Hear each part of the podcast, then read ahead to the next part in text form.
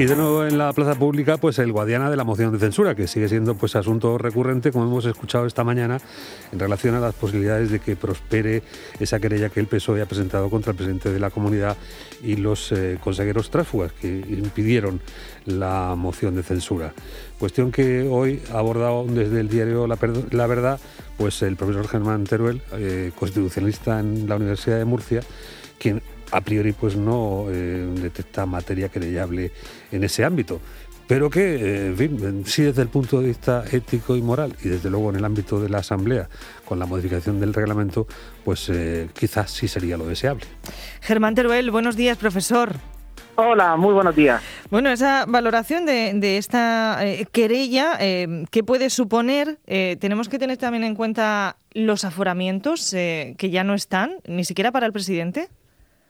Eh, y con la última aprobación de la reforma del Estatuto de Autonomía se, eh, se quitaron los aforamientos en nuestra, en nuestra región, con lo cual, si no estoy mal enterado, eh, yo creo que ya está en vigor esa reforma y por tanto no, no operaría. cuestión distinta es que habrá que ver la valoración que hace en un primer momento los jueces porque vamos no creo que haya materia materia penal relevante en este, en este caso.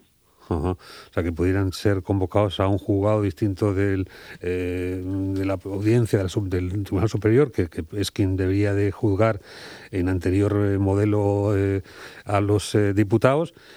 primero hay que contar efectivamente con que hay materia y ha sido aceptada por un, por un juzgado, ¿no?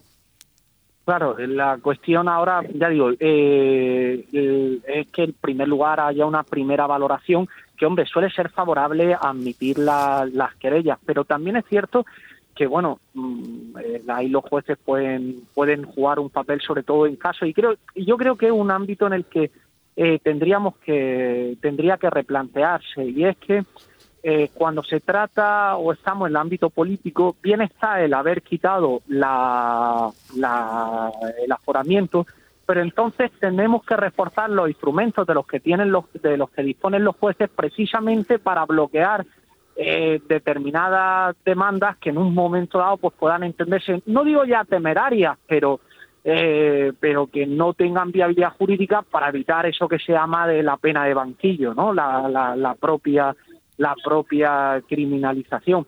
Eh, bueno, hay, hay, hay mucho interés en juego, hay, una figura procesal que alguna vez se ha estudiado y que incluso yo hace unos años que trabajé en la supresión de los aforamientos planteé como una alternativa que era eh, delimitar mejor lo que se llamaba el antejuicio, no, la posibilidad de celebrar un,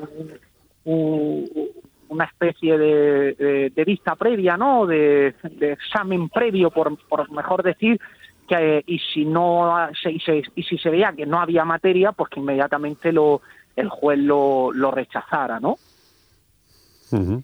Bueno, estamos también dentro de lo que es la estrategia de partido. El propio eh, Diego Conesa pues hablaba a los suyos de estirar el chicle de la corrupción. Bueno, este es un asunto que eh, parece que está un poco en beneficio de inventario, ¿no? El utilizar todas las instituciones para hacer el mayor ruido posible.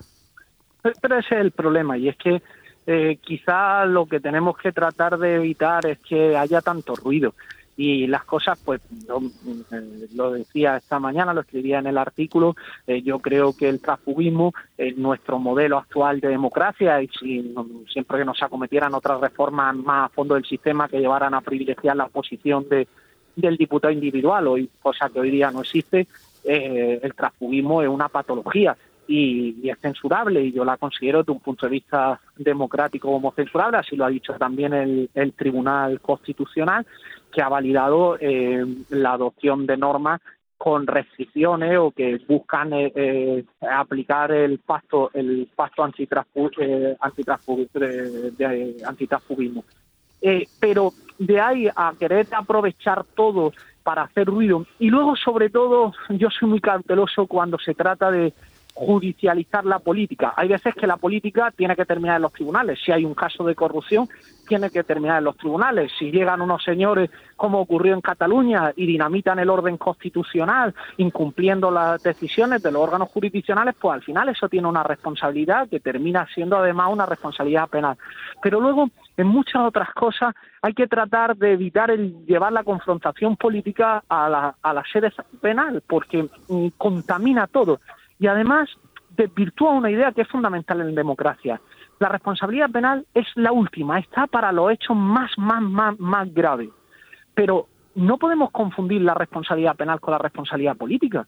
Con nuestros políticos tendríamos que ser mucho más exigentes.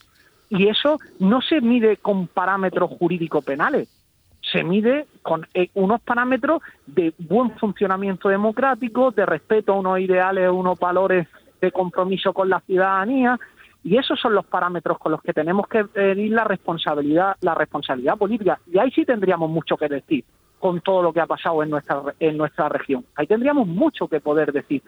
Ahora jurídico penalmente no creo no creo que tenga recorrido y ya digo no me gusta que esto se traslade. Cuestión distinta es que se dijera no es que se ha probado que a estos señores le han pagado eh, un, se ha sacado dinero de Dios sabe dónde y le han pagado porque hagan. Bueno, ahí podríamos estar hablando otras cosas, pero no parece que sea el caso.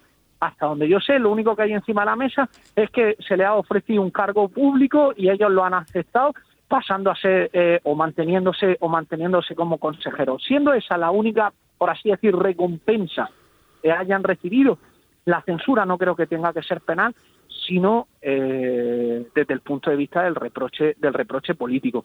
Y lo que sí que es cierto es que quizás debamos a esta situación, por desgracia novedosa, eh, ha evidenciado determinadas patologías para las cuales no estaban mm, no estábamos en nuestro ordenamiento, no estaba, digamos, preparado y sí que habría que promover reformas institucionales. El año pasado eh, se firmó la última adenda al pacto antitrafugismo que precisamente la amplía al ámbito al ámbito autonómico originalmente se planteó el pacto antitrafugismo dentro del ámbito municipal la amplía también al ámbito autonómico y ahí se ven eh, se postulan una serie de medidas que mm, deberíamos traducir como normas jurídicas y que ayudarían a prevenir algunos de los efectos adversos que, estamos viendo en, la actualidad.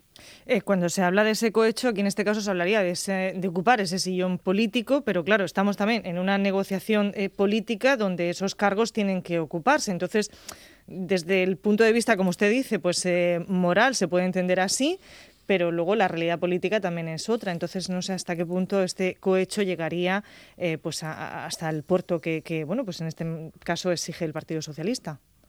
Claro, es que eh, yo hay una cosa, el hecho que se negocien, digamos, votos en una asamblea para luego repartir sillones, como se forma cualquier gobierno, y más aún cualquier gobierno de coalición. Que sí, que en este caso eh, estos señores han ido, estos diputados han ido contra el criterio de partido, pues por ellos son unos tráfugos, pero es que ese tráfugo no es delito. Que puede gustar menos que estos señores dijeran primero firmaran la moción y luego se desdijeran, bien, eh, pues lo que habrá que decirle es, ustedes lo han hecho mal desde el punto de vista político, desde el punto de vista moral, si usted tenía reparos por la moción, no haberla firmado.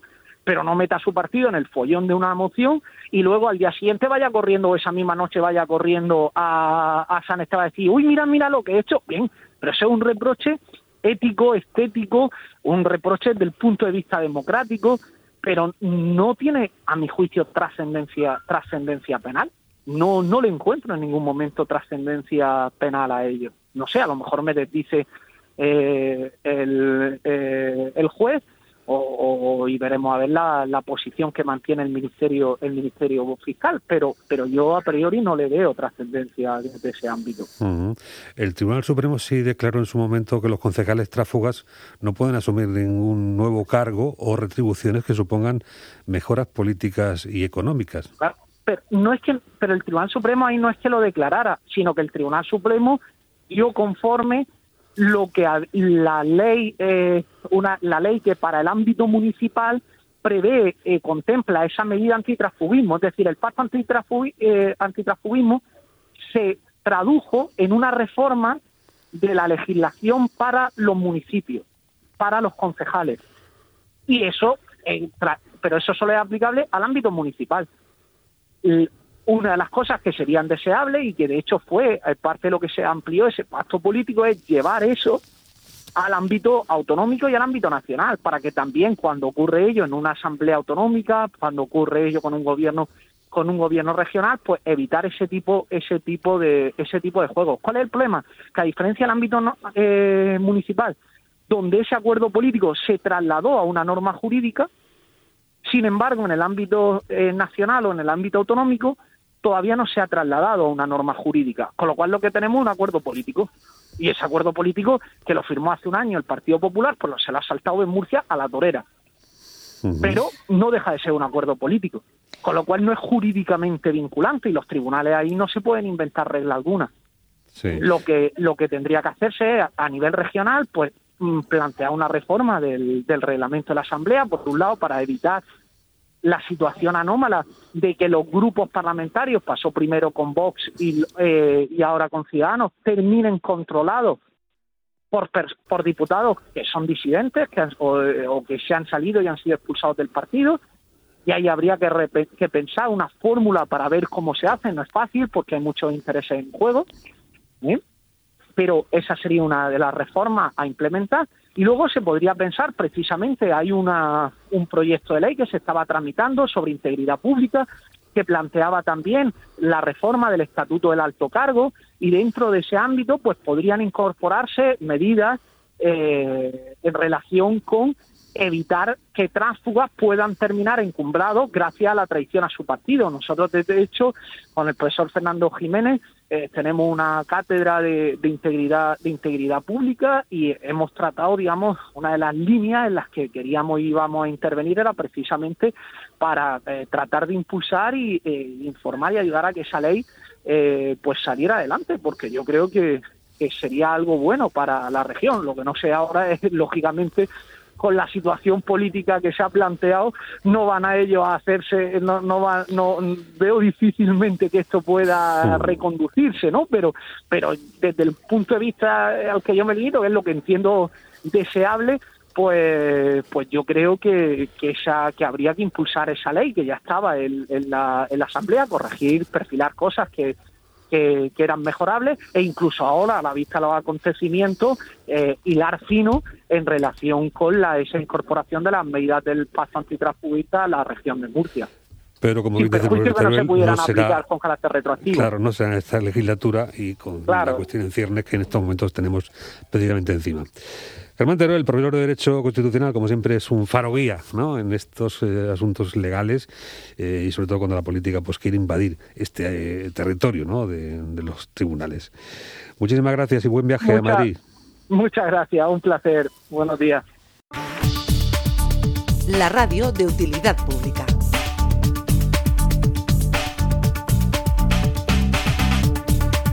Onda Regional de Murcia